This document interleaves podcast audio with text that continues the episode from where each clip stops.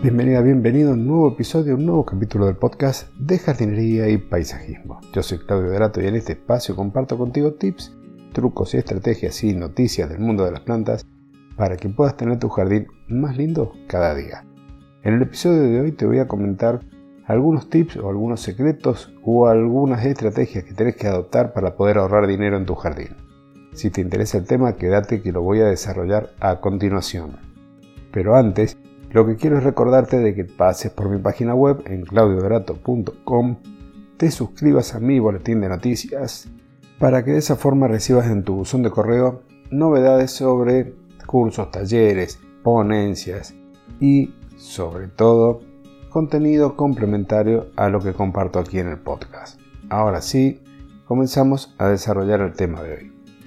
Cuando estaba pensando de qué hablar en este episodio, tenía dos formas de encarar el contenido, dos títulos posibles. El primero era cómo ahorrar dinero en el jardín y la segunda era cómo evitar tirar dinero en el jardín.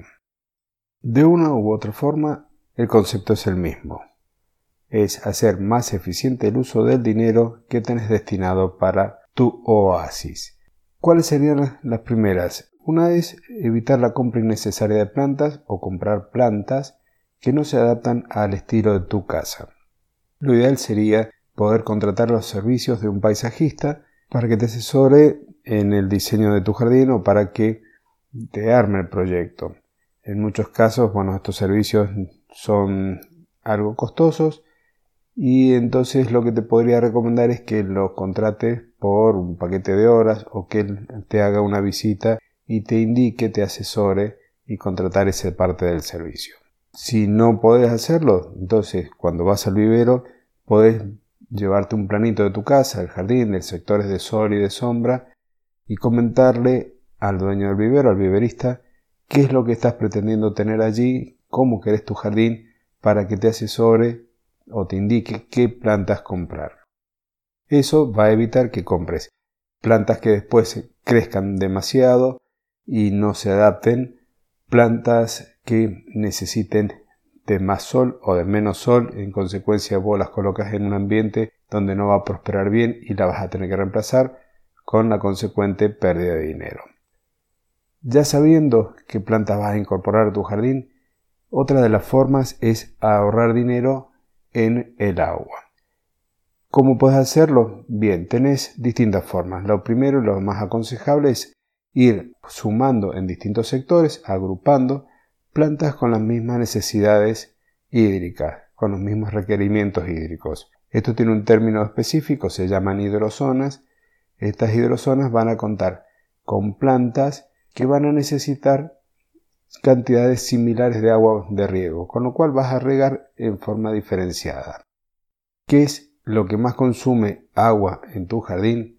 Sin ningún tipo de dudas, lo que más agua va a consumir, lo que más agua va a requerir son las áreas de césped. En consecuencia, si reducís las áreas de césped a los sectores que son de uso habitual, vas a estar ahorrando dinero en el agua y en el mantenimiento, porque coincidentemente el césped es lo que más va a demandar de mantenimiento a lo largo del año, entre los cortes y todas las otras prácticas que hay que realizar. Otra de formas de poder ahorrar dinero es en donde vos tenés plantas así en los canteros, entre medio de las plantas usar algún tipo de mulching o acolchado. ¿Qué es lo que va a tener esto como resultado positivo en tu jardín?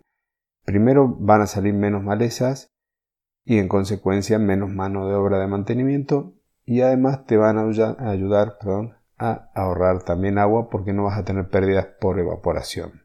Si querés seguir ahorrando agua, la otra que tenés para hacer es elegir el momento apropiado del día para los riegos. Lo ideal sería a primera hora de la mañana y en algunos casos, para algunas plantas también, en el atardecer. Vas a evitar de esta forma la pérdida de agua por evaporación.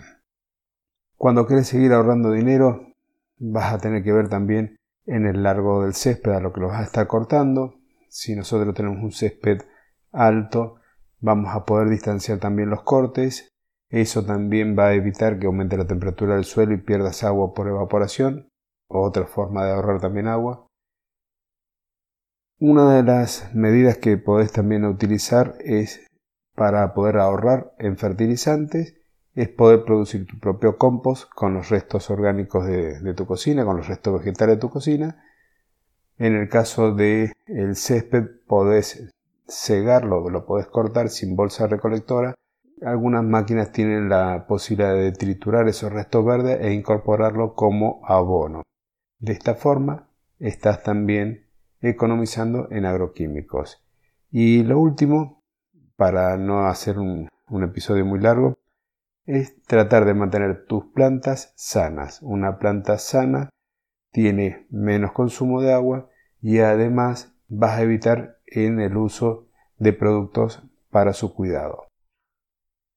Si tenés que tratar alguna plaga, alguna enfermedad, te recomiendo que busques productos del tipo orgánico o que puedas producir tus propios productos a base de las plantas que están en el jardín, de ortiga, a base, por ejemplo, de el ajo.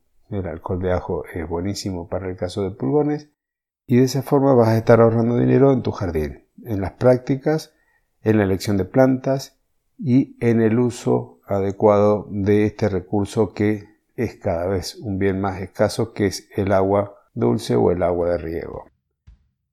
Hasta aquí el episodio de hoy. Espero que te haya gustado. Si es así, por favor, compartilo de esa forma me vas a permitir a mí llegar a una audiencia mayor, que este podcast tenga más difusión.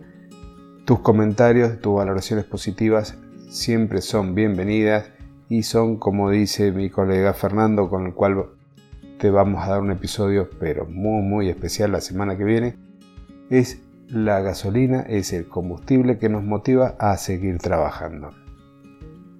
Hasta aquí entonces el episodio de hoy. Espero que te haya gustado y nos estaremos encontrando la próxima semana en un nuevo episodio en colaboración de jardinería y paisajismo. Hasta entonces y muchísimas gracias.